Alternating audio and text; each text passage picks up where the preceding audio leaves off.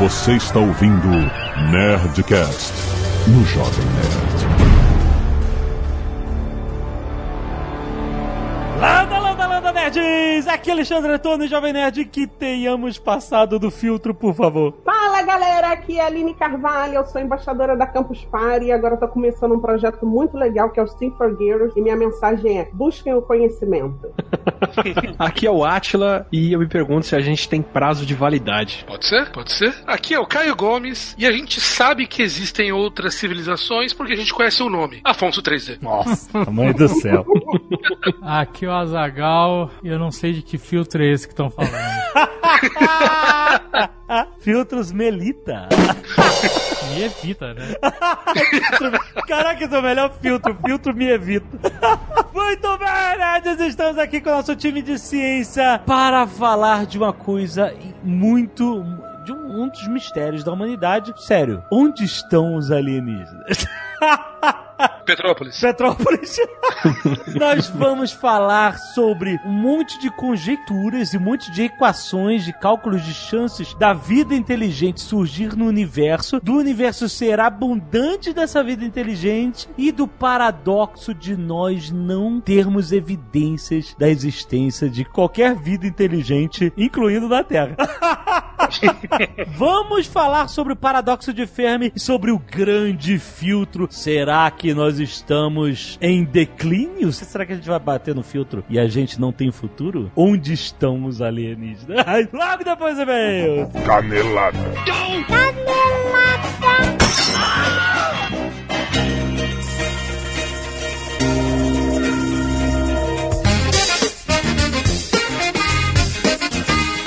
Muito bem, Zagal, vamos para mais uma semana de mesa e caneladas do Nerdcast. Vamos. Zagal, a gente já pode sair de casa? Já acabou o carnaval? No Rio foi complicado. Você, o Azagal, determinou uma frase comparativa excelente. O carnaval é o The Purge do brasileiro. Caraca, Caraca, cara. no Rio de Janeiro foi The Purge mesmo. Foi, foi a. Foi tenso, foi tenso. E olha só, nós vamos aproveitar para dar um recado de Magazine Luiza, porque eles sabem que quando você sai na multidão, o que, que pode acontecer durante o depois de brasileiro? Voltar pra casa sem celular. Sim. Isso, isso. Não tenho certeza se alguém tá escutando isso que voltou pra casa sem celular. Então, gente, Magazine Luiza lembra vocês que tem desconto em um monte de celulares. Caso você já esteja. Você não precisa necessariamente ter perdido seu celular no carnaval pra querer comprar um novo celular, né? Você pode estar justamente à procura de um novo celular. E olha, vai aproveitar os preços deles. Olha aí, baixa o aplicativo, porque buscando pelo aplicativo tem produtos com frete grátis, cara. Tem link aí embaixo pra você saber como funciona isso. Tem celular pra todo mundo, então vai lá no Magazine Luiza, vai pelo aplicativo pra você aproveitar e arranjar um frete grátis aí, cara. Corre! Não fica sem celular! E hoje, Azagal, olha só, temos uma grande estreia no Nerdcast! Ah. Conforme já foi anunciado, a partir de hoje, todos os nossos ouvintes ganham mais um Nerdcast extra por mês! Olha aí. Rapaz! Olha só agora, toda terceira sexta-feira do mês é dia de Nerdcast Speak English, Azagal! Olha aí. É isso aí, cara. Olha só, o Jovem Nerd e o WhatsApp se juntaram pra fazer mais esse conteúdo especial. Até, olha, vai ser um ano inteiro de Nerdcast especiais, onde a gente vai falar sobre erros comuns. Aliás, o episódio de hoje é sobre erros comuns que nós brasileiros cometemos ao falar inglês, ou tentar traduzir o nosso pensamento em português pro inglês. É muito, muito maneiro, cara. É um papo muito maneiro pra quem tá aprendendo inglês, pra quem quer aprender inglês, pra quem tá aprimorando o seu inglês, porque nunca para de aprimorar, por mais que a gente saiba falar inglês, a gente sempre tem lugar pra falar melhor. Então esse é o objetivo do Nerdcast Speak English, cara, um projeto que a gente tá querendo emplacar há muito tempo, cara, porque a gente sempre repete aqui o- a importância do inglês hoje em dia, cara, não só pra você ter o seu lazer e ver os filmes que gosta, entender muito mais do que a legenda ou a dublagem proporciona, como para os seus negócios, para o business, para o dia a dia, cara. O cidadão do mundo é um cidadão que fala inglês. E lembrando, por isso que o WhatsApp tá aqui com a gente, porque é a escola líder no segmento de ensino de inglês para adultos, com curso de duração de 18 meses. Aquele inglês para você aprender a conversar, a fazer reunião, a, a usar o inglês no seu trabalho, a passar e-mails de negócio. Muito, muito importante hoje em dia. Material didático exclusivo, gravado nos Estados Unidos com nativos da língua inglesa e empreendedores do Vale do Silício, Azagal. É isso aí. O foco é no crescimento pessoal dos alunos para aprender inglês com temas como empreendedorismo, finanças, gestão de tempo, coaching, oratória e outros temas que têm a ver com a vida prática do inglês, cara. Então escuta o episódio de hoje, cara. Mesmo que você nunca tenha pensado em escutar um episódio sobre a língua inglesa, escuta porque você vai ouvir um monte de coisa maneira, um monte de erros que a gente comete sem querer, que a gente só de ouvir alguém falando sobre esses erros já pode aprimorar o nosso inglês, cara. É uma aula de graça. Tá aí já no feed do Nerdcast, só rolar pra baixo que você vai ver o primeiro Nerdcast Speak English com WhatsApp. Ha! Thank you. E vamos lembrar que a Nerd Store agora tem reposições, Azagal!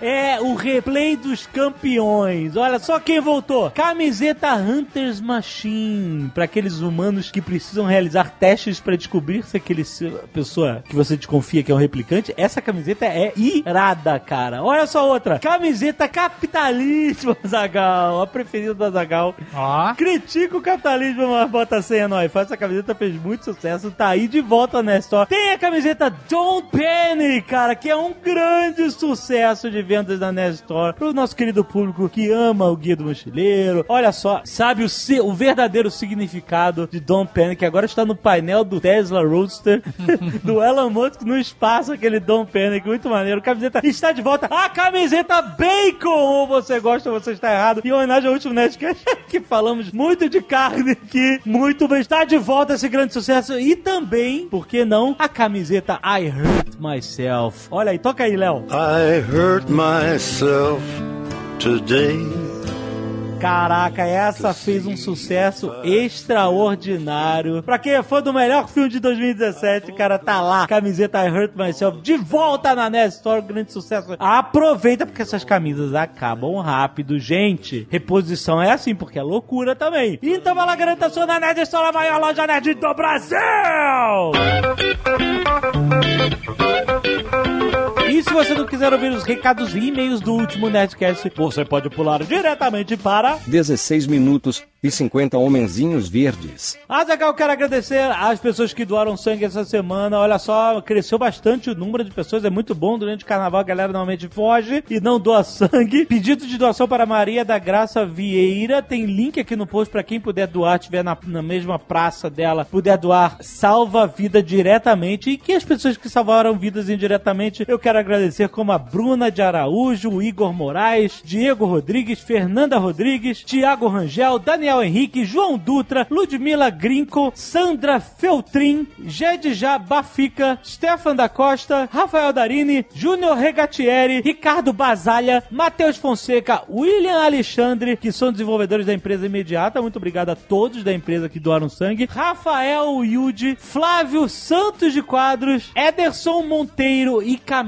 Esteca. Muito obrigado, galera. Mó galera do sangue. Valeu! Temos também o pessoal do Scalp Solidário, Sofia Nardi, Rebeca da Silva, Aline Moreira, Bernardo Curvelo, Lucas Biantini e Fabiana Tavares. Muito bom, muito bem, Nerd, muito obrigado. Arte dos fãs! Artes relacionadas ao último Nerdcast de RPG Call of Cthulhu. Olha só, Thomas Faraday e seu arco voltaico por Gabriel Garcia, uma, parada, uma pegada mais realista, muito bom. Temos as Irmãs Gêmeas pelo Rafael Melo, também do Nerdcast. O Billy Pega, do Nibiru's Wolf. Muito bom, cara. Também tem um Billy Pega do Eduardo Oliveira. E olha, Zagal, o Jimmy O'Flanagan do Thiago Assunção tá incrível. Tá cara. fodástico mesmo, Putz, com essa pintura, né? Não é, cara? Que animal com a Cátia Flávia, a pistola. Caraca, ficou muito. Cadê os outros?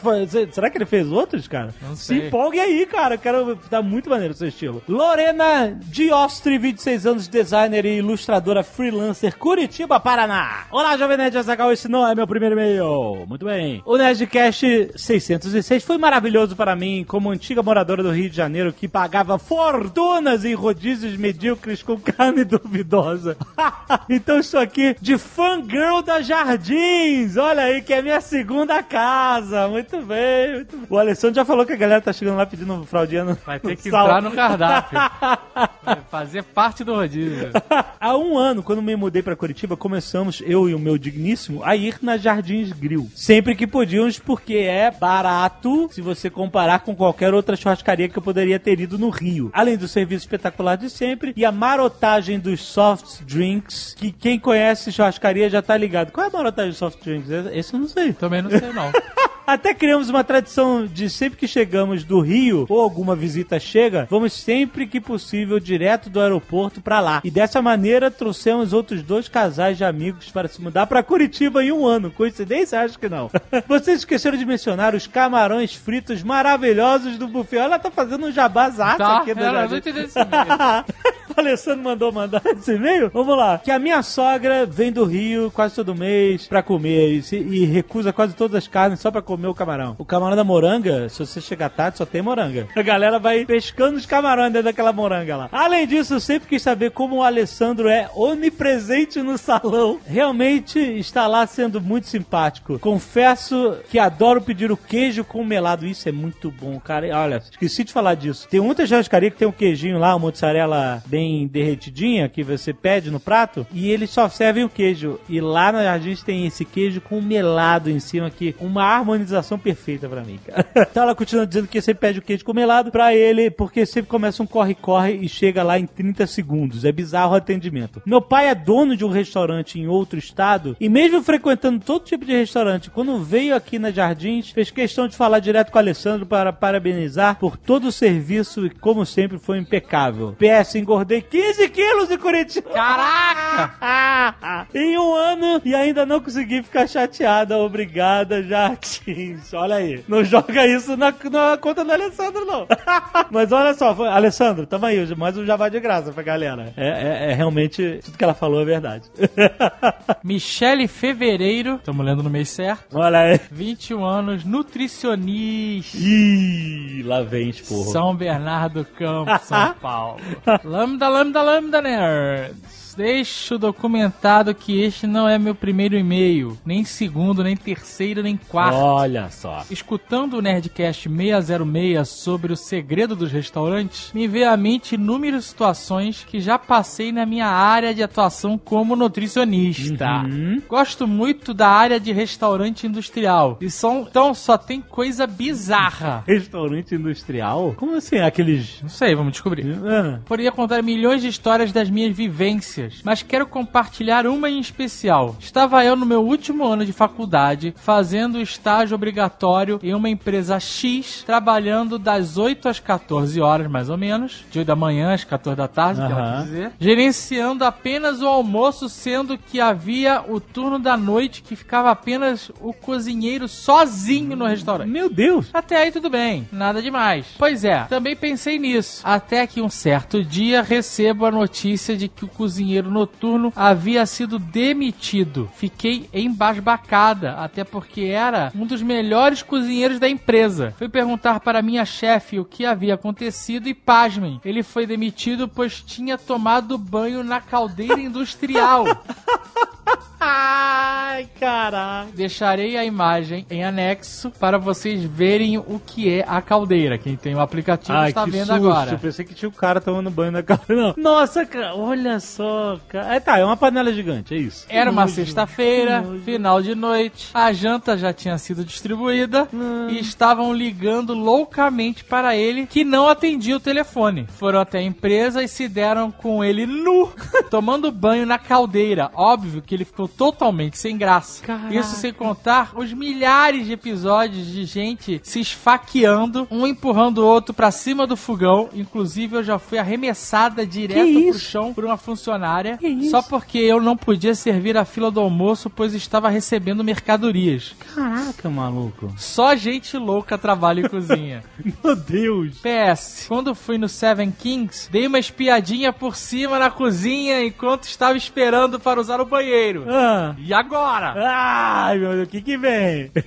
Parabéns, Tucano. Não vi ninguém se matando com faca. Mas se ela comeu lá, ela sentiu confiança. é, Ela claro. foi lá, olhou a cozinha. Olha aí. Matheus Silva de Oliveira, 27 anos, formado em gastronomia, pós-graduado em gestão de negócios, Dublin, Irlanda. Esse não é o meu primeiro e-mail. Saudações Jovem Nerd Azagal. Pois bem, referente ao Nerdcast 606, Segredos dos Restaurantes, gostaria de descrever um pouco a minha experiência pessoal, já que trabalhei em uma cozinha de hotel por 7 anos. Olha aí, Azagal. Começando como estagiário, recebendo a fortuna de 500 reais por mês, até chegar a chefe de cozinha. Nesses 7 anos, tive a oportunidade de conhecer diferentes tipos e espécies de clientes, dos quais vou citar um top 5 dos mais frequentes. 1. Um, cliente que chega tarde. Sua mãe é provavelmente xingada pelo pessoal da cozinha. chega tarde no restaurante. 11, Chega na hora de 11 fechar. Chega aquela galera. 2. Cliente chato, que troca todos os ingredientes do menu. 3. Cliente malandro, que pede um monte de coisas, come um pouquinho de cada, reclama de tudo, não paga e vai embora. Porra, não paga? Fuck? Que porra é essa de cliente, cara? Dia do pendura? dia do pendura com o dia de advogado. 4. A tia do bem passado. A gente falou dessa. Pede no ponto, diz que tá cru, manda passar mais, recebe uma havaiana e reclama que está duro. Olha aí, a minha sogra. 5. O vegano. E aí ele botou entre parênteses aqui, o pior de todos, é ele que tá falando. Vai numa churrascaria e reclama que não tem nada pra comer além de salada. Não, nem, às vezes é só um vegetariano, né? Só o vegano que faz isso. PS, Azagal. Eu e minha namorada, também formada em gastronomia e atualmente trabalhando no Hilton Dublin. Hum, Estamos à disposição para ajudar com o futuro restaurante. Como assim? De onde tirou isso? Ótimo! Pensei que me dá um desconto. É, porra, me dá um desconto aí no Hilton, porra. Ótimo episódio, como sempre. Continua um excelente trabalho. Grande abraço. Ai, deu vontade de comer carne nesse último Nerdcast. Agora nesses e-mails também. Come os e-mails. Cut the cake.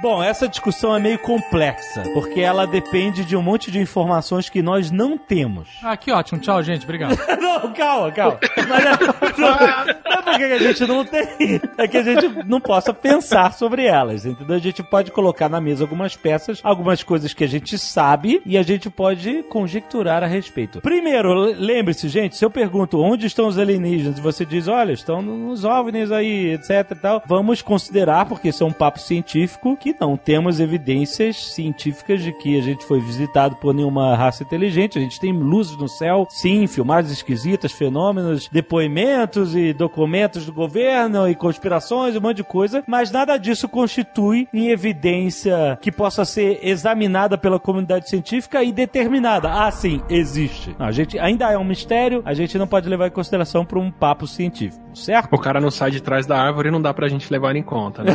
Exato. Tem um cara árvore? Não tem. O fulano de tal disse que tem. Aí, mas eu não sei. A gente não viu, a gente não fotografou, não fez nada. Mas então, é, levando isso em conta, vamos conversar aqui sobre possibilidade de existir vida inteligente lá fora. Normalmente, quando a gente fala que um cientista não acredita, não é acreditando que não leva em consideração OVNIs, as pessoas falam assim, ah, mas é cabeça fechada e tal, não sei o quê. Na verdade, ele está fazendo um exercício de procurar a verdade, porque a ciência está sempre tentando desprovar as suas hipóteses para, se não conseguir desprovar, aí você chega a uma conclusão que é verdade. Então, na verdade, o cientista tem a mente aberta, né, a todas as possibilidades, só que ele precisa de evidências para trabalhar é, é, em busca da verdade, né? Quando a gente fala de vida inteligente, a gente está falando de um, um processo muito complexo da evolução da vida até chegar a nós, certo, Atila? Perfeito. A gente sabe que água, carbono, esses blocos básicos da vida, eles são abundantes. Não é à toa que a vida é composta de nossa vida vida como a gente conhece, né, é composta de carbono, porque o carbono faz muitas ligações diferentes. Ele é um, é um bloco de construção universal, né? Faz quatro ligações, são ligações que são fáceis de fazer e desfazer, Uhum. funcionam bem Mas na não temperatura tão interna líquida. fáceis, bem assim. Eles são fáceis, mas não são ridiculamente fáceis. Isso é muito importante. Uhum. É, é, é, a, é, a, é a- é a sopa morna dos ursos, né? O mingau morno dos ursos, né? Nem, nem tão difícil de fazer e desfazer que você jamais vai conseguir desfazer aquela ligação, nem tão fácil de fazer e desfazer que ela desmancha de qualquer jeito, né? Isso. Mas o que eu quero dizer é o seguinte: a vida, como a gente conhece, ela, de um micro-organismo para um ser humano, é um universo de diferença, certo? O pessoal que estuda mais a fundo o metabolismo fala que uma um- o maior abismo desses todos é o abismo da bactéria pro organismo celular com núcleo que é a gente. Certo. Por causa do seguinte, para vários saltos evolutivos que parecem únicos, vários deles já aconteceram mais de uma vez. Por exemplo, olho é super difícil de acontecer evolutivamente. Não, tem os 40 tipos de vida aí que tem alguma coisa que funciona como olho que apareceram de forma independente. Aham. Tem alga que usa luz para se direcionar para um lado e você pode falar que aquilo é um olho. Tem olho dos insetos que não tem nada a ver com o nosso. Tem olho dos moluscos que não tem nada a ver com o nosso. E, Ou seja, são evoluções completamente separadas, nenhuma pegou emprestado nada da outra, mas que aconteceu pela própria seleção natural em ambientes distintos, é isso? Exato, aquilo tem, assim, sem dadas as nenhum- condições propícias, aquilo pode acontecer. Tem uma certa facilidade, muitas aspas aí, de acontecer. Uhum. Então, ah, putz, asa é super difícil de acontecer. Não, tem, sei lá, morcego tem asa, aves tem asa, insetos tem asa. Tem vários desses eventos biológicos que parecem difíceis ou complexos que já aconteceram mais de uma vez. É, vida social, tem um monte de inseto social, tem um monte de bicho social. É verdade. Um dos poucos eventos que a gente só viu acontecer uma vez na vida é formar uma célula complexa com mitocôndria, que é aquela partezinha da célula que produz energia, que consegue ser uma célula maior e muito mais complexa do que as outras. Isso só aconteceu uma vez e tudo indica pra gente que aconteceu porque duas bactérias diferentes se fundiram, se juntaram e estão trabalhando juntas desde então. Então você está querendo dizer que qualquer organismo multicelular, é isso? Qualquer organismo multicelular ou unicelular que tem núcleo, todos eles vieram de um único evento. Ah, tá, um único. Porra, isso é um filtraço. Como isso aconteceu uma única vez, quer dizer, a gente não consegue saber se esse evento foi um puro acaso ou se existe alguma probabilidade dele acontecer muitas vezes. Como o olho, que surgiu diversas vezes, o Attila falou, essa junção entre as duas bactérias que formou a mitocôndria pode ser que foi um evento ao acaso, não foi um evento estatístico como os outros, entendeu? Uhum. Então esse é o grande problema. Por que isso é tão importante? Porque para qualquer coisa mais complexa como a gente, você precisa ter uma, uma forma de produção de energia mais eficiente, que é a mitocôndria. Tipo, As bactérias todas estão limitadas a produzir energia pelo tamanho delas. E conforme elas aumentam de tamanho, tem um monte de desbalanço que acontece lá dentro que não deixa elas produzirem energia tão bem ou outros problemas. Aham. Se a gente precisa de mais energia, a gente faz mais mitocôndria dentro da célula, mas a célula não precisa aumentar. Isso dá uma agilidade, uma diversidade de vida absurda, uma vez que você tem isso funcionando. E talvez, pela coincidência enorme que foi um tipo de bactéria se juntar com outra, na verdade, uma delas não era nem bactéria, um organismo próximo de bactéria que o Marquer, das duas se juntarem daquele jeito, isso talvez seja uma coincidência absurda que aqui na Terra, por evidência fóssil e pelo que a gente sabe que aconteceu na história da Terra, levou um bilhão de anos para acontecer. Nossa. Então não é uma coisa que acontece todo dia. E sabe-se lá quais condições, né? A gente Então- até sabe em quais condições. Então, e como o nosso universo tem aproximadamente 14 bilhões de anos, é, a gente acredita que as espécies, né, as formas de vida inteligentes que existam lá fora, elas já são dotadas de visão, de audição, e os, os projetos de pesquisas para encontrar sinais de vidas, eles são exatamente focados nisso, né? Emitir sinais sonoros, emitir sinais de rádio e mensagens que são codificadas, são pixeladas, né, em forma de captação de visão. Então, por exemplo, o Drake, ele supôs que se os alienígenas eles conseguissem captar a mensagem do Arecibo, eles iam conseguir decodificar uma sequência de números primos, né? Então ele colocou ali um monte de números primos aleatórios e se existe vida e inteligência, eles vão saber, né? Ter esse conceito de aritmética, de soma, de subtração. Uhum. Não é muito Então- que a gente tá olha, procurando por vida no universo, né? A gente tá procurando por vida inteligente, né? É, exato, né? Vida inteligente, exatamente. vamos explicar o que é a equação de Drake? Porque assim, essa história de grande filtro é o seguinte: ou a gente tá num universo cheio de vida e por um motivo que a gente não saiba, essas vidas não estão encontrando a gente e nós não Ou estamos não tão querendo falar com a encontrando gente elas, aqui, ou né? não estão querendo falar com a gente. Entenderia o porquê. Porque eles são muito inteligentes. É, exato, eles são muito inteligentes, né? Pra que perder tempo? Olhou pra terra, o pessoal na terra comendo cola, falou, hum, Ou existem filtros, não filtros artificiais, né? filtros de, tipo assim, acontecimentos na natureza. posso dar um passo antes, Alexandre? Ah, diga. A ideia é assim: será que existe vida inteligente fora da Terra? Porque estrela tem pra cacete. Exato. Você olha pro céu, tá cheio de estrelas. Só na Via Láctea, a gente pode estimar pelo menos 400 bilhões de estrelas. Só na Via Láctea, na nossa galáxia. 400 bilhões de estrelas. O pessoal gosta de fazer comparação de que, é tipo assim, são 10 estrelas para cada grão de areia que existe na Terra. Eu vi essa comparação já em um monte de lugares diferentes, documentários. O pessoal gosta de comparar com grão de areia, que é uma coisa muito pequena, que a gente vê, que a gente sabe o que, que é. Então imaginar que existem 10 vezes mais estrelas na nossa galáxia do que grãos de areia na Terra, já, já é uma forma de você criar uma grandeza na nossa mente. Porque se você falar o número 400 bilhões, a gente não consegue conceber esse número, né? É algo muito gigantesco, muito massivo, muito astronômico, né? E o, É, aí, aí alguém falou, como que a gente estima, com esse tanto de estrela que tem por aí, quantas delas podem ter um planetinho orbitando que tem uma forma de vida, né? Uhum. Daí vem a coisa interessante. Há muitos anos atrás, a gente achava que ter planetas era um evento raro. Mas, nos últimos anos, a gente começou a descobrir que ter planetas é extremamente comum. Os primeiros ex- exoplanetas foram detectados há 20 anos e pouquíssimos, e agora é de baseada a cada semana. Só um parênteses, é. Sim, o Caio falou a verdade. Mais de 20 anos atrás, não se tinha evidência científica, um pouco mais, né? Acho que foi em 88, né? A primeira detecção, né, de, de, de possibilidade de um exoplaneta, né? Mas confirmado em 92. Então é tipo. É tipo 20 e poucos anos atrás. é por ali que foi. Mas então, há pouco mais de 20 anos atrás não existia confirmação científica de que outros planetas existissem fora do sistema solar. A gente tinha na ficção científica pra caramba, planetas, Star Trek, o cacete e tal, mas é, é- era só algo que a gente imaginava que era verdade, de existir planetas. A gente não tinha confirmação. Você não pode ver um planeta. A gente quando olha um telescópio pra uma estrela, a gente não consegue ver o planeta. O planeta não emite luz, ele só reflete luz do Sol, entendeu? É, Aline, me- explica pra gente por que, que a gente não vê o planeta que, né, e como é que a gente detecta um planeta que a gente não vê. Então, na verdade, a gente detecta a sombra do planeta quando ele está transitando diante da estrela hospedeira, né? Esse é conhecido como método de trânsito. Aham. Tem outros métodos também que funcionam, mas são métodos é, muito débeis porque exige muita acuidade, os dados são muito O primeiro era por desvio de luz da estrela, né? Sim, então, tem seis métodos para detectar planetas, né? E aí, esse do trânsito, do método de trânsito, ele, quando ele passa na frente da estrela, que cria como se fosse um eclipse, acho que é o método que a gente está usando mais. Os outros são métodos, lá no início, começaram a usar é, instrumentos muito rudimentares, então, é, a partir aí de 2008 para cá, se eu não me engano, deixa eu ver aqui, 2008, essa é a técnica mais bem sucedida para caçar planetas habitáveis. E é também conhecida como método Doppler, né? Que ela olha- olha estrelas relativamente próximas, estrelas até 100, 160 anos-luz. O quanto a gente está restrito no que a gente está observando, e mesmo assim a gente está vendo muito planeta. Pra gente poder ver uma interferência de luz de um planeta passando na frente da estrela, aquele sistema solar tem que estar alinhado com a Terra para o planeta passar entre a gente e a estrela. E criar um mini eclipse, né?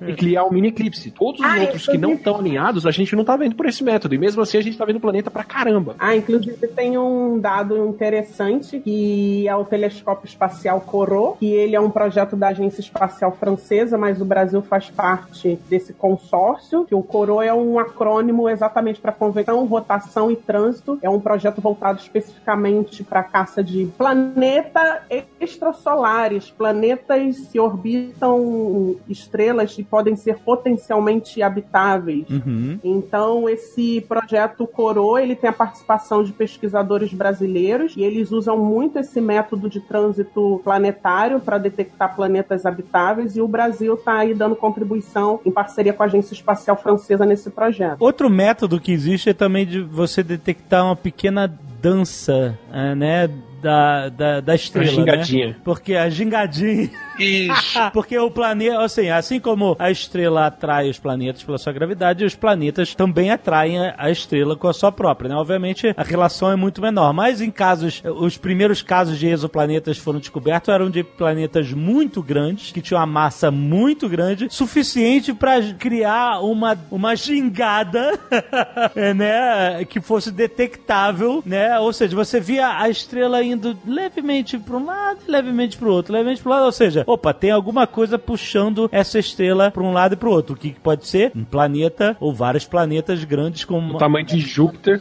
Exatamente, falando no mínimo o tamanho de Júpiter. A gente está vendo, na verdade, a gente não está vendo o planeta, mas a gente está vendo a influência gravitacional do planeta ou dos planetas. Ou seja, tem alguma coisa aí mexendo nessa estrela. E vai ter uma diferença também se o planeta ele é gasoso ou se ele é rochoso, né? Quando o trânsito planetário de um planeta gasoso é, gigante está orbitando ali aquela estrela, ele provoca uma variação de 1% no brilho daquela estrela. Então, isso aí também é um dado interessante para deixar registrado aí. O grande problema, é que como você falou, esses primeiros métodos, né, que eram os métodos que eles utilizavam realmente o redshift da, da estrela para poder detectar a gingadinha dela, e você está é detectando a, a planetas mudança do- da luz dela, né? Da luz, é, não, não da luz. O que o da luz é pelo bloqueio, que é o que o Aline falou. Os primeiros métodos, eles detectavam a gingadinha da estrela. E esses métodos, você detecta planetas tão grandes que são planetas maiores que Júpiter, que nunca vão ter nenhum tipo de vida é, possível ali. Então, era interessante para você detectar que existia planetas fora do sistema solar, que até vai,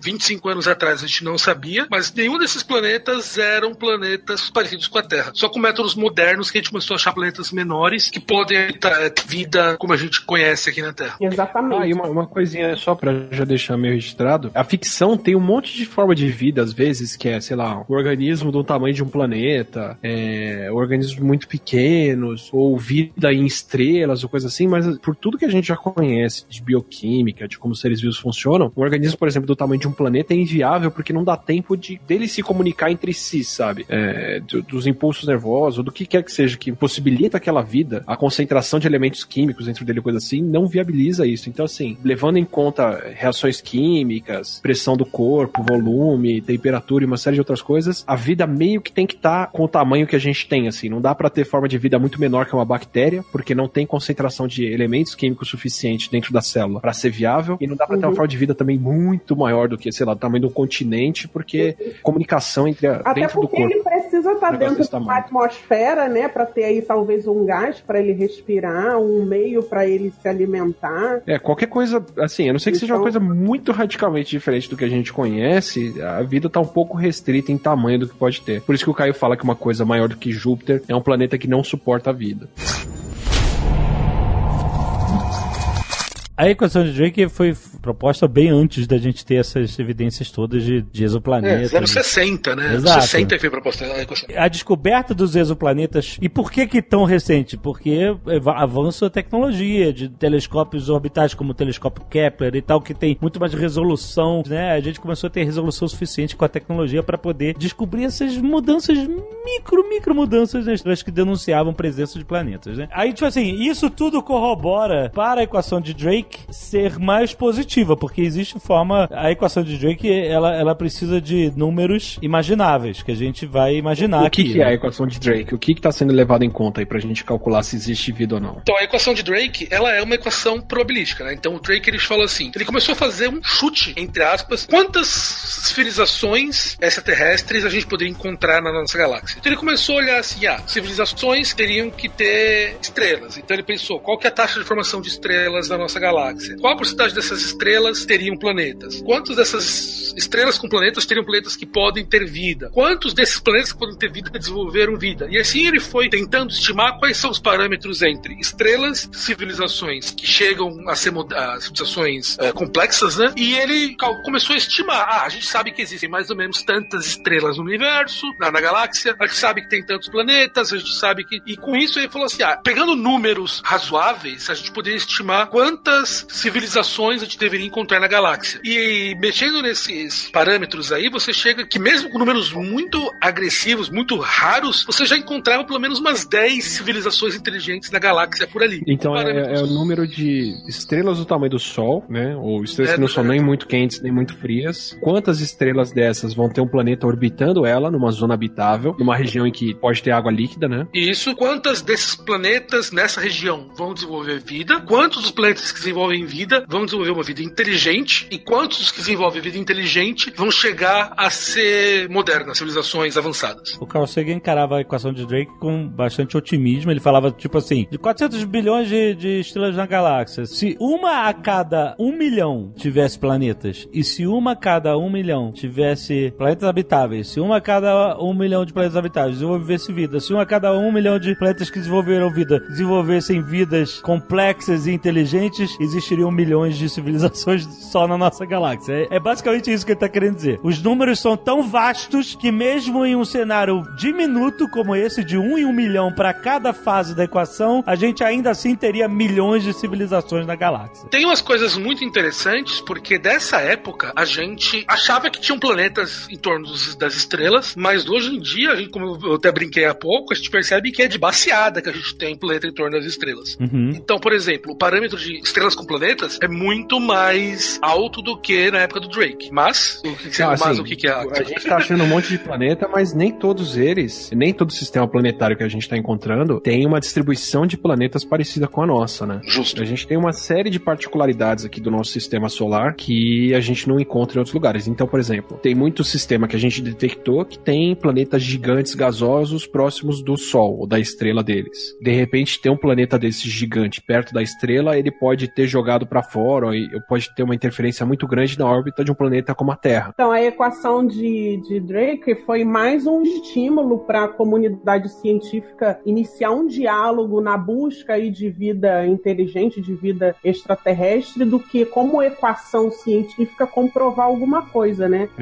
Que ela é um pouco controversa, ela tem muitos valores gigantescos, né? Então isso levou alguns críticos a, a rotularem só como palpite e alguns não, não, não, não apoiaram, alguns da comunidade científica não apoiaram. Então foi mais uma abertura para iniciar um diálogo. É, jogar ideia e vamos ver o que, que o pessoal reclama, né? É, porque a equação de Drake ela é uma equação probabilística, como eu falei, ele está fazendo uma estimativa probabilística. Então ela não tem como estar errada porque ela está estimando quais são os parâmetros. O que ela dá pra gente é quais são os parâmetros que a gente precisa estimar astronomicamente para poder fechar o número de quantas civilizações poderiam existir. Ela, ela tá, é só uma, um chute mesmo de quais são os parâmetros que a gente vai ter que estudar agora. Então, quantas estrelas existem, quantas estrelas têm planetas e assim vai. É simples até se você for pensar, porque ele não tem nada avançado por si só, ele só tá botando aquilo meio que é o óbvio em forma de equação. É, e é um palpite. Pode ser que exista, pode ser que não exista vida é, lá fora, ou- entendeu? Mas, por exemplo, na época que ela foi formulada, você podia dizer assim: pode ser que existam planetas fora do sistema solar, pode ser que não existam. Hoje a gente sabe que existem, entendeu? Exato. Então, é, é isso que eu tô falando. A descoberta dos exoplanetas está favorecendo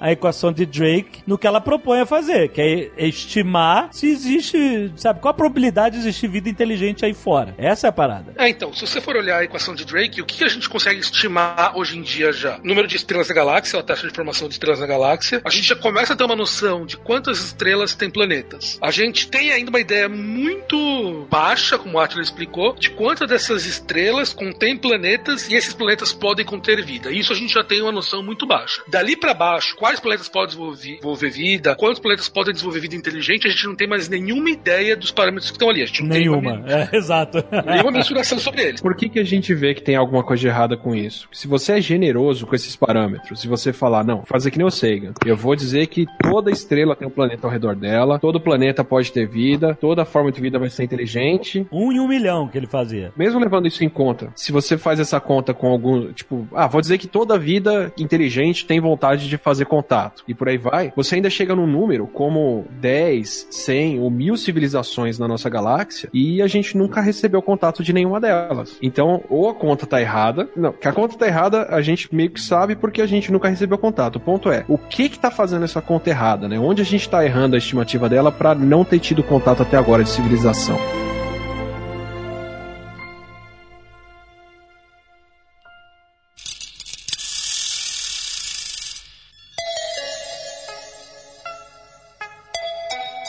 Aí vamos entrar em algo chamado paradoxo de Fermi. Que é justamente essa pergunta que o Atila fez. Bom, se a gente tem probabilidade muito grande de existir civilizações extraterrestres inteligentes por aí em abundância na galáxia, e se eles, por acaso, muitas dessas civilizações tiveram bilhões de anos de vantagem desde a sua concepção até hoje? Porque, por exemplo, a Terra tem 4 bilhões e meio de anos de idade. Mas a Via Láctea tem 10 bi. A, a Via Láctea tem 10 bi, é isso? É, ela, ela foi formada não muito logo depois do início do universo, então é entre 10 e 12 bilhões. Então, vamos imaginar, pode ter algumas milhares de civilizações ou milhões que nasceram bilhões de anos antes da Terra.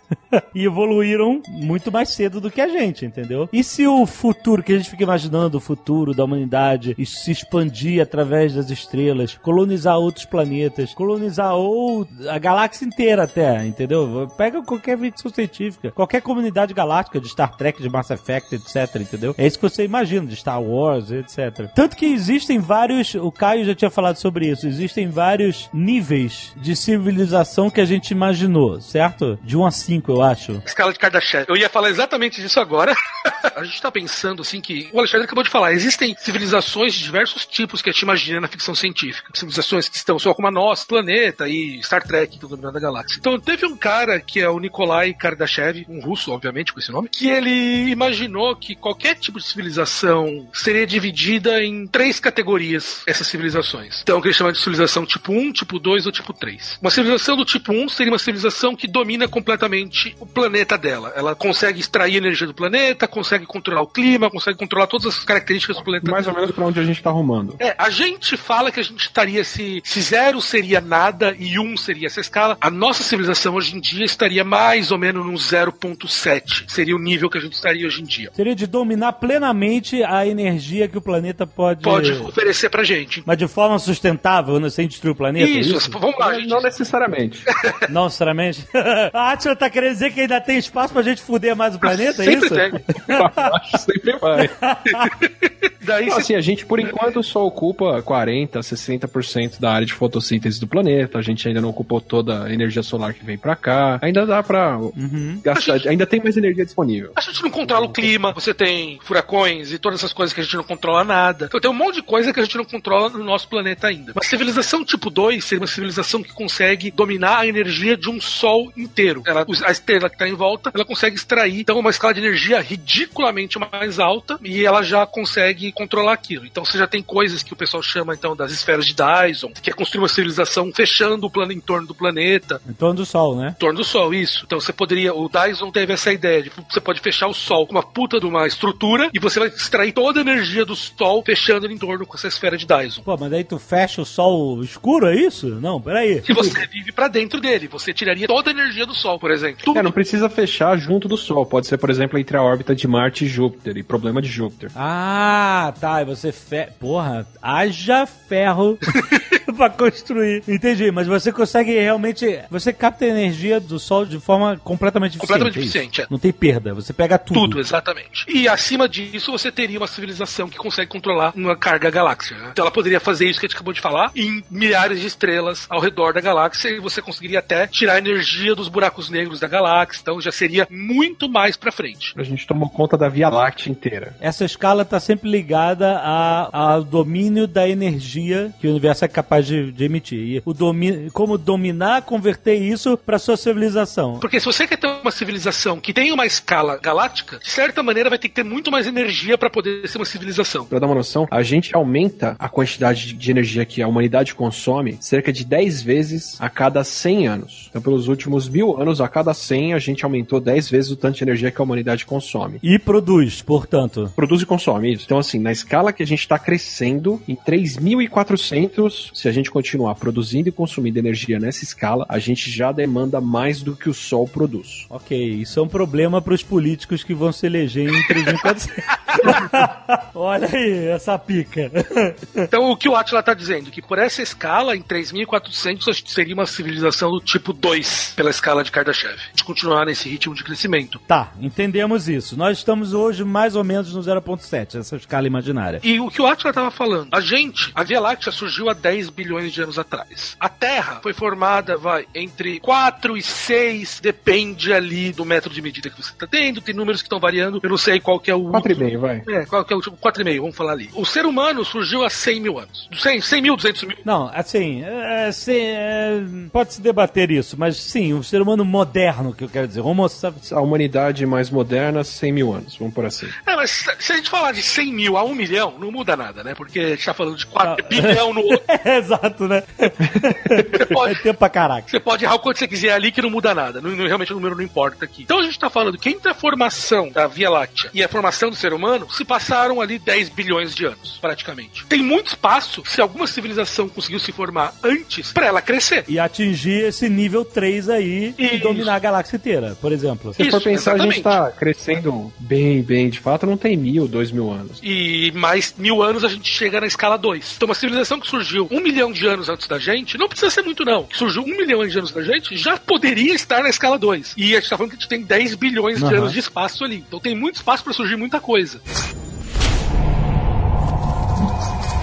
Aline, explica um pouco sobre o paradoxo de Fermi, porque ele é justamente a pergunta. Pô, se tantas civilizações possíveis tiveram tanto tempo pra chegar a uma escala tão grande quanto a 2 ou a 3 de domínio de energia que colocaria elas dominando a galáxia inteira e colonizando a galáxia por consequência, o que que a equação de Fermi pergunta? Tipo, cadê? É um conflito, é uma contradição, né? Porque se a gente tem esse- essas altas estimativas de probabilidade de existência de civilizações baseado na quantidade enorme de estrelas, de planetas habitáveis, como é que até hoje a gente ainda não conseguiu contato com essas civilizações, né? Então, é, a Exato. gente não tem a ausência de evidência não é não dá uma evidência de ausência. É, mais- é mais ou menos isso, É, né? E junto com isso, a gente sabe que, infelizmente, a nossa tecnologia hoje não é possível a gente fazer uma viagem na velocidade da luz, uma viagem interestelar. Então, como é que a gente vai lá no começo, 14 bilhões de anos atrás, tentar, talvez, contato com as primeiras formas inteligentes de vida? A gente não tem tecnologia hoje para isso, não só de viagens, mas também de emissão de sinais e recepção de sinais, né? E muita coisa hoje que é feita nos observatórios que procuram vida inteligente é feita através de ondas de rádio, né? A própria Terra também hoje que a gente com micro-ondas, com tecnologia do celular, algum desses sinais, dessas frequências se confundem com os nossos próprios sinais. Então é um trabalho muito minucioso que é feito para separar o que que é sinal vindo da Terra, do que que é sinal vindo de pulsares, ou o que que é possivelmente sinal de vida inteligente. Então é um trabalho muito minucioso que requer trabalho em cima de dados, né? Dados muito complexos. Inclusive existe é, uma iniciativa para cidadãos comuns ajudarem nessa- nesse rastreamento de dados, usando o tempo ocioso dos computadores para ajudarem a separar aí o que que é radiação vinda do espaço, o que que é radiação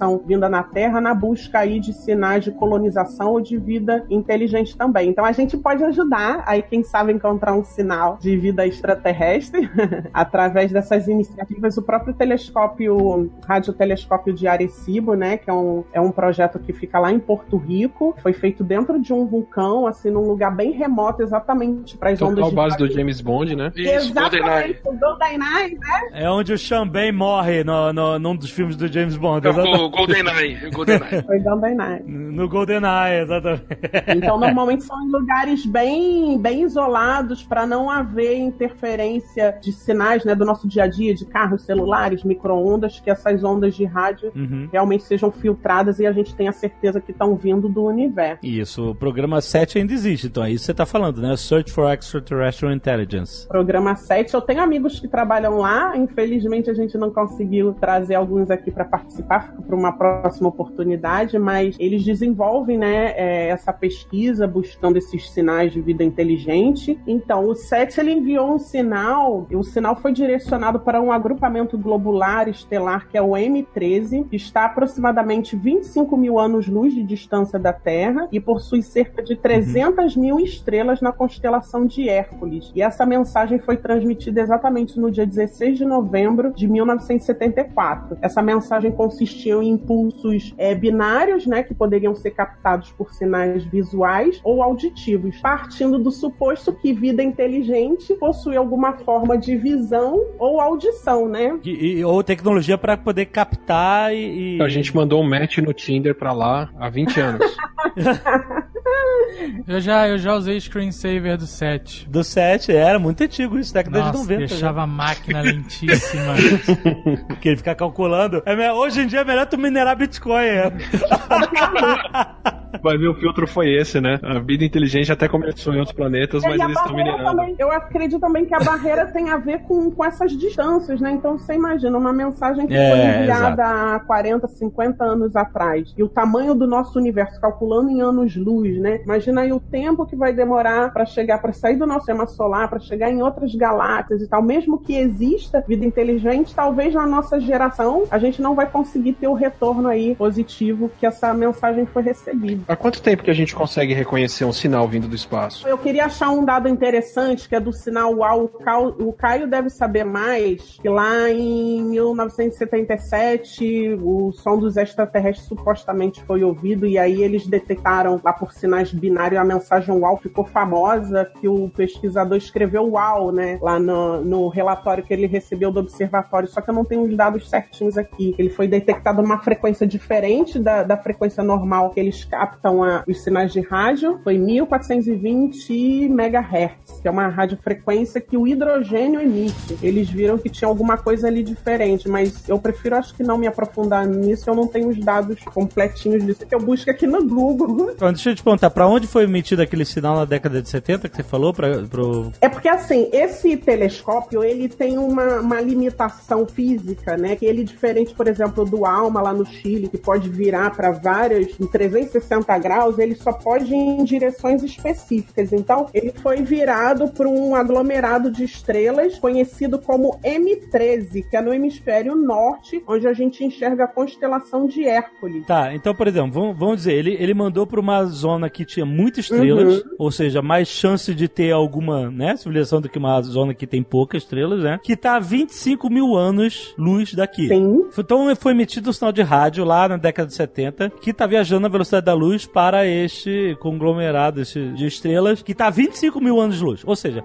essa mensagem vai, vai levar 25 mil anos para chegar lá. Olha que assustador. Então vamos supor que tem uma civilização que passou via gente lá, certo? E para ela receber isso e retornar pra gente vai demorar mais 25 mil anos-luz. Mais 25 mil, exatamente. Agora, olha só, vamos ver, olha que assustador. Pode ser que quando a gente enviou, tem enviado esse sinal, uma civilização estivesse nascendo e florescendo lá. Uhum. E enquanto o sinal está viajando, eles cresceram tecnologicamente, adquiriram a capacidade de ouvir ondas de rádio e, procurar, e fazer o mesmo que a gente está fazendo, de procurar e até emitir outras ondas. Criaram redes sociais. Criaram redes sociais, exato. Só que até a, a nossa mensagem chegar lá, essa civilização pode ser extinta. Então não é só questão de existem milhões de ou bilhões de, de civilizações no universo. Elas podem nunca coexistir ao mesmo tempo de serem capazes de se comunicar. E há 25 mil anos-luz atrás, o universo estava de um tamanho e ele continua se expandindo e essa distância continua aumentando, né? Então, É, ainda tem isso, ainda tem isso.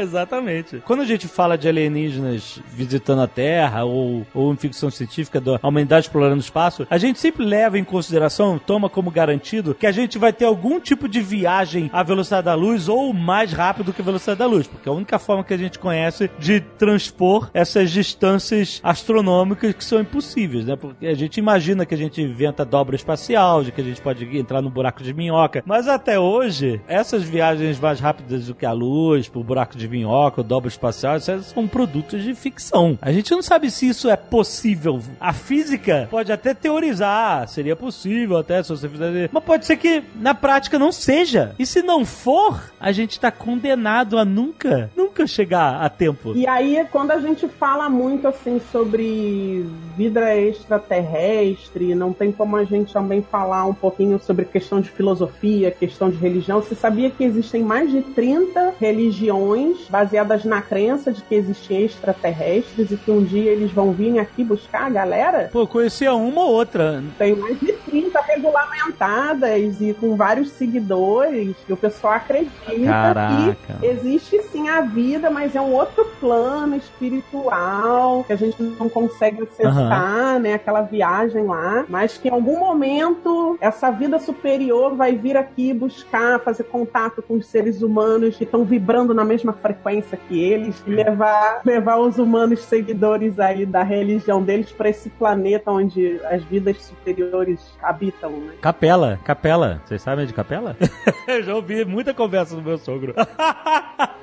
A Xaxeran, Croastrontrado, nosso querido amigo Tucano. Para algumas pessoas tem coisas que a física ela não resolve, mas lá os seres espirituais em outros planos, né, vão ter acesso aqui à. Terra, vão vir fazer contato com a gente um determinado dia e buscar os que são os seguidores aí dos alienígenas. É um pessoal que acredita nisso aí. Quem sabe o Elon Musk não é um marciano tentando voltar pra casa, né? Pode ser também. Tem todo jeito de ser, porque né, o cara é fantástico, é sensacional. Eu sou fã do Elo.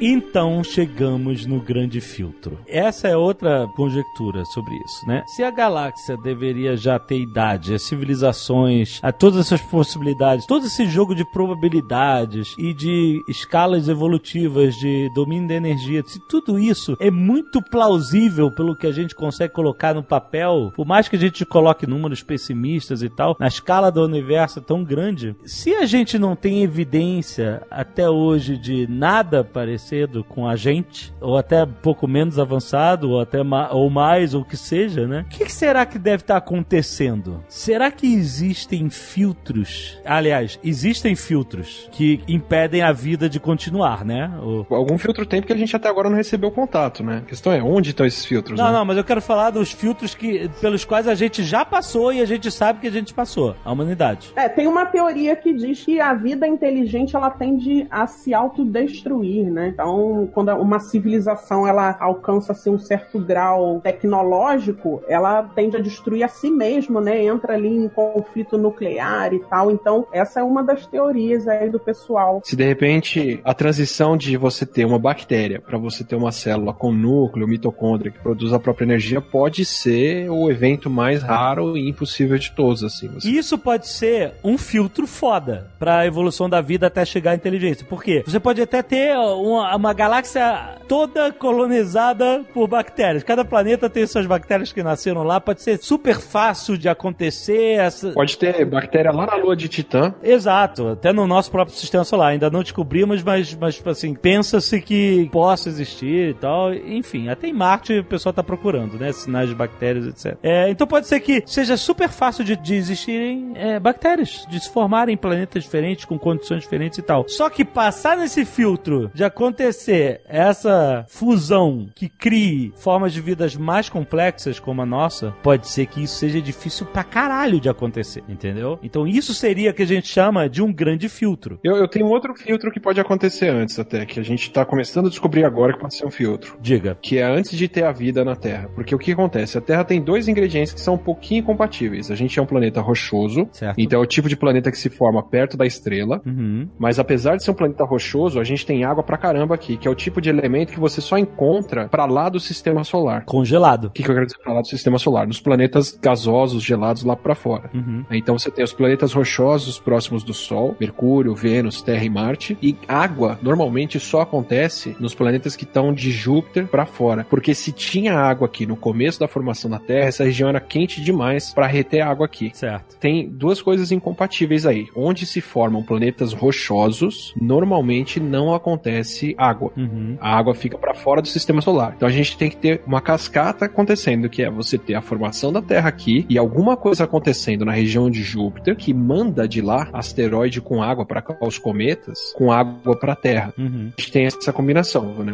É um planeta rochoso próximo da estrela, mas com água que normalmente está restrita à parte de fora de um sistema solar. Então pode ser um dos filtros, pode ser simplesmente essa combinação de você ter um planeta rochoso com água acontecendo e isso de repente só acontece num sistema solar que se forma com um Júpiter da vida que manda esses asteroides para cá com água, por exemplo. Isso. Então isso já pode ter sido já uma coisa muito difícil de acontecer que por acaso aconteceu aqui. É isso. que Você tá querendo dizer? E aí tem um detalhe Exato. também bem peculiar com relação à Terra que torna ela, né, é a questão do núcleo dela, É. é, gerar um magnetismo, né, os elementos no núcleo da Terra, o ferro, né, Atila, me confirma aí se eu tô certinha. É verdade. Né, então aquele ferro líquido no núcleo da Terra gera um magnetismo que protege a gente também, radiação solar, de muitos asteroides potencialmente perigosos, né? Então a gente não vê isso em, em outros planetas, né? A gente é um pouco sortudo de estar aí protegido pelo campo magnético da Terra e talvez outros seres não tiveram essa mesma sorte que a gente teve de ter essa proteção aí que o nosso planeta tem. E se houve vida, talvez hoje não, não existe mais por ausência dessa camada aí de proteção. Muito bem colocado. É- é essa proteção do campo eletromagnético que protege a gente da radiação solar. Assim, sem isso, né, não, não teria gente andando aqui, né? É, porque os planetas mais distantes da Terra não têm isso, né? Os planetas gasosos não possuem isso, né? E os planetas mais perto, aí o núcleo é muito quente, aí não, não gera a proteção é, necessária. Então a Terra ela tá numa posição bem estratégica, nem muito perto, nem muito longe, gerando aí as condições aí perfeitas para desenvolver vida.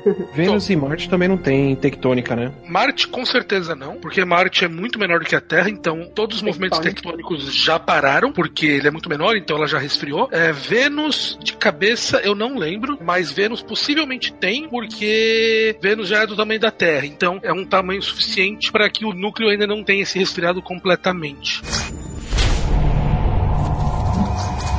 A gente está falando aqui de, de filtros pelos quais nós já passamos. Coisas que são condições muito detalhadas, muito específicas que aconteceram e que, graças a, a essas condições, a gente chegou até nós. Até o meteoro que terminou de matar os dinossauros é, uma, é um filtro. também. Você pode considerar, porque se tivesse dinossauro até hoje, a gente não, não tinha evoluído do jeito que a Verdade. gente evoluiu, né? Exato, né? Então, até esse, esse, esse acaso gigantesco aconteceu para que nós estivéssemos aqui hoje. E olha que interessante, pelo que você falou, se tem um filtro desse mesmo, que pro passado, que a gente já passou, então a gente foi muito sortudo de ter pulado esse filtro, então danou-se, a gente é a única civilização, possivelmente, da galáxia. Né? É, é- é aí que eu quero chegar. É aí que eu quero chegar. Ou tem uma civilização mais inteligente que a nossa e criou um filtro pra gente não chegar perto dele. Você imagina. Daqui a pouco acontece uma guerra nuclear aí, o Trump e o cara lá da Coreia resolvem fazer umas besteiras e, o- e os ETs estão de olho aqui, ó, vamos criar um filtro aí pra eles nem Deixa- chegarem aqui perto da gente, deixa eles longe lá resolver a treta deles e vamos bloquear esse pessoal. Eu, eu, assim, eu acredito que se existe vida, é com certeza muito superior à nossa. Eles sabem o que, que a gente está fazendo aqui. Talvez eles não queiram responder propositalmente e talvez até de certa forma para se protegerem, criaram aí um filtro para impedir que a gente entre em contato com eles, né? Porque coisa boa aqui da Terra a gente não vai conseguir levar pra lá. Então os caras são espertos. É, é a minha opinião pessoal, nada científico, né? É a minha, minha opinião. É, porque o que a gente quer chegar à conclusão é que, com essa ideia dos grandes filtros, é que, como a Aline falou antes, pode ser que toda evolução tecnológica rápida como a que estamos passando agora, pode ser que o, o, o final dessa evolução seja a autodestruição. A gente consegue mensurar várias formas como a gente pode se autodestruir. De repente a eleição de 2018. e aí, pode ser que a gente não esteja vendo uma colonização galáctica por outras eh, civilizações e a gente não esteja vendo eles por aqui, justamente porque em algum momento de evolução esses caras morram e entrem em extinção por conta própria, da própria tecnologia, e aí a gente estaria no mesmo caminho. Seria muito terrível essa noção de que nós estamos no caminho da destruição completa da humanidade. Ou nós já passamos pelo grande filtro, o pior de todos, que a gente não imagina qual possa ser, mas pode ser um desses do passado, e nós estamos sozinhos. É assustador.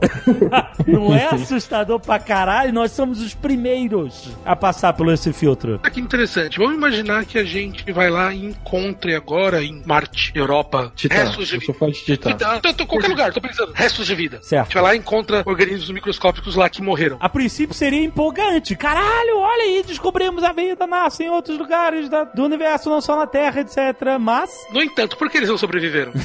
Será que eles encontraram algo que fez com que eles morressem e isso é algo que se repete? Então, quer dizer, se a gente encontrar coisas que estão mortas, restos de civilização, restos de vida, pode ser que isso seja um sinal que existe um grande filtro pro passado, que a gente foi sortudo o suficiente para poder pular, mas o resto não foi. Então, é muito triste você imaginar que talvez a gente, se a gente tiver a descoberta de vida e essa vida não esteja viva, seja um sinal que a gente seja os únicos. ou que eles chegaram a um ponto que a gente ainda vai chegar de autodestruição, entendeu? A, já- a questão é, nós estamos antes ou depois do grande filtro? Essa é a questão fodida que vai deixar você fudido na cabeça.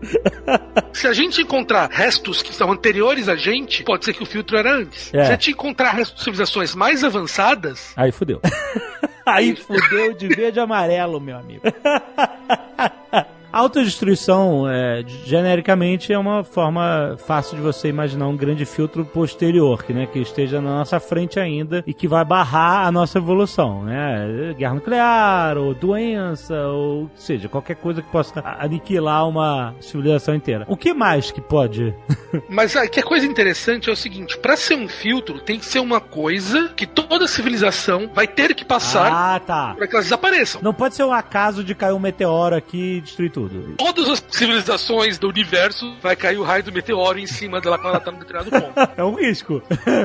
Mas ia ser uma, um azar do caramba. Então, a grande questão do grande filtro é que teria que ser alguma coisa que existe na evolução de todas as civilizações e elas deixam de existir. Então, não você falou doença, não poderia ser doença, por exemplo. Porque a gente não pode imaginar que todas as civilizações vão ter um vírus mais ou menos a mesma fase evolucionária que vão destruir ela. Então, precisa ser alguma coisa que todo mundo vai poder passar. Por exemplo, quando a gente descobre a energia nuclear, a gente imagina que toda civilização em algum momento vai ter que descobrir a energia nuclear. Pra ser pelo menos Uhum. uma civilização que sai do próprio planeta, Isso- né? E isso poderia ser uma coisa que naquele momento pudesse destruir o planeta, porque as pessoas, uma civilização que é suficientemente interessada em dominar o planeta, ela é agressiva. Então pode ser que sempre nesse momento, esse fato agressivo para poder dominar tudo faça com que exista guerra e todas as civilizações se matem no momento que elas descobrem como se matar globalmente. Ou ainda pode ser que quando você comece a tentar crescer mais, você precisa dominar, alimentar as pessoas, você naturalmente precisa utilizar coisas genéticas. E você começa a fazer transgênico, por exemplo. E isso poderia ser Aham. que nesse momento todas elas descobrissem que na hora da manipulação genética todo mundo morresse porque alguma coisa acontecia na manipulação genética que com certeza você falhasse. Ou ainda, toda civilização pode desenvolver inteligência artificial, porque ela vai ter que desenvolver. E pode ser que seja impossível controlar eh, inteligências artificiais. E todo mundo, no final das contas, quando desenvolvesse a inteligência artificial, a inteligência artificial voltasse e destruísse o criador. Pode ser um sinal de que vai dar merda. Pode ser um sinal que vai dar merda.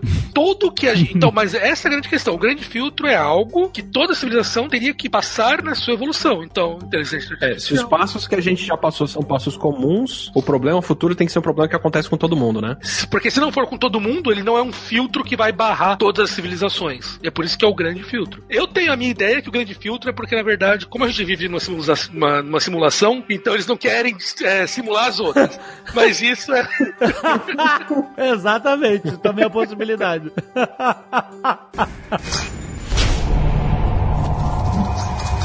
Mas eu, eu tenho, eu tenho um pensamento que pode ser um auto-engano Hum. pra me deixar dormir à noite, de que talvez ainda não deu tempo. Porque a conta básica é, bom, a Via Láctea tem 10 bilhões de anos, a média dos planetas aqui da Via Láctea, dos sistemas extrasolares que a gente já viu com planetas orbitando, é de 6 a 8 bilhões de anos. Desses sistemas todos que a gente está detectando pelo que é, por outras formas que a gente vê os exoplanetas, eles, na média, são mais velhos do que o nosso. Daí vem essa história, né? Se esses planetas já tiveram mais alguns bilhões de anos para desenvolver uma civilização, e se a gente em 100 mil anos já conseguiu botar um carro elétrico em direção a Marte, a civilização 3 de Kardashev chegando aqui, ou 2 de Kardashev, que ela leve é. um bilhão de anos para chegar a esse tamanho. Por que, que Aham. ela ainda não veio para cá? É. Esse é o argumento básico. Mas tem uma idade certa que os planetas têm que ter para a vida poder acontecer, que é o seguinte: você tem a Via Láctea, a, a concentração de gases e tudo para a formação de estrelas, supernovas e dos sistemas solares. E pela distribuição de massa da Via Láctea, essas estrelas vão se formando mais do centro dela para fora. Hum. Então tem muito mais estrela antiga e formada há mais tempo e planetas mais antigos no centro da Via Láctea, ou próximo do centro dela, Hum. do que aqui pra fora onde a gente está. E as estrelas que estão mais pra fora do sistema solar, né, que elas estão mais distantes do centro da Via Láctea do que a gente, elas são estrelas mais novas, que se formaram há menos tempo. É como se você tivesse um anel Via Láctea espalhando pra fora, onde estão acontecendo as estrelas do tamanho do Sol e os sistemas solares. Hum. Certo? Isso vai tipo em um, como se fosse uma onda se espalhando dessas estrelas se formando do centro pra fora. E a gente tá próximo da borda dela do que próximo do centro. Os sistemas do centro são mais antigos, mas a radiação cósmica lá é muito mais forte do que aqui. Uhum. Então é um sistema muito mais nocivo do que onde a gente está. Pode ser que apesar desses planetas serem mais antigos, eles se formaram em condições que não dava para ter vida e que para a vida se formar, você precisa estar nessa pontinha, como disse o Caio, em relação à água, à reação química do carbono e as outras coisas todas, que tá nem tão próximo do centro da Via Láctea, nem tão distante. Então pode ser que a gente está na primeira onda de estrelas se formando, de sistemas solares se formando, que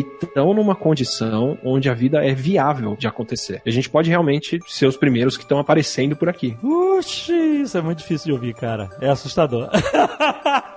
Ou são formas de vidas bem diferentes do que é o nosso conceito de vida. é, né, que depende de água, de oxigênio, que evolui, se reproduz, né? Talvez a gente não tenha meios de detectar os sinais que essas possíveis civilizações estejam enviando pra gente, a gente não tem tecnologia para isso, não tem instrumentos para isso, né? Como há 100 anos atrás, lá na, das ondas gravitacionais, Einstein pensou em uma coisa só hoje com um instrumento super avançado que a gente conseguiu a tecnologia para detectar De repente eles estão mandando onda gravitacional e a gente não sentiu antes, né? Ah, Pois é. Então pode dizer que essas civilizações mais avançadas, essas vidas inteligentes, estejam tentando contato conosco, mas a gente não tem os instrumentos no nível tecnológico que eles estão, que deve ser super avançado, né? Então a ausência de evidências não, não garante, né? Isso é um paradoxo de Fermi, né? Que, é- que não exista vidas inteligentes, porque Exato. talvez a gente não tenha tecnologia e, e a quantidade de tempo, né, de espaço-tempo que essa mensagem demora para chegar aqui pra gente também, talvez só as próximas gerações, milhares e milhares de anos depois da gente, que É. consigam dar aí essas mensagens. Eu gostaria de viver 100 mil anos para receber aí um sinal vindo lá da é, Terra, pois é. de um habitante, uma forma de vida radioativa diferente de, um- de uma estrela aí do nosso planeta, mas infelizmente, né, para nossa geração fica difícil aí é, ter a expectativa de receber do além vida extraterrestre inteligente. Você pode assistir History Channel, tem alienígena pra caraca. Pra ver que é por isso que eles não vieram.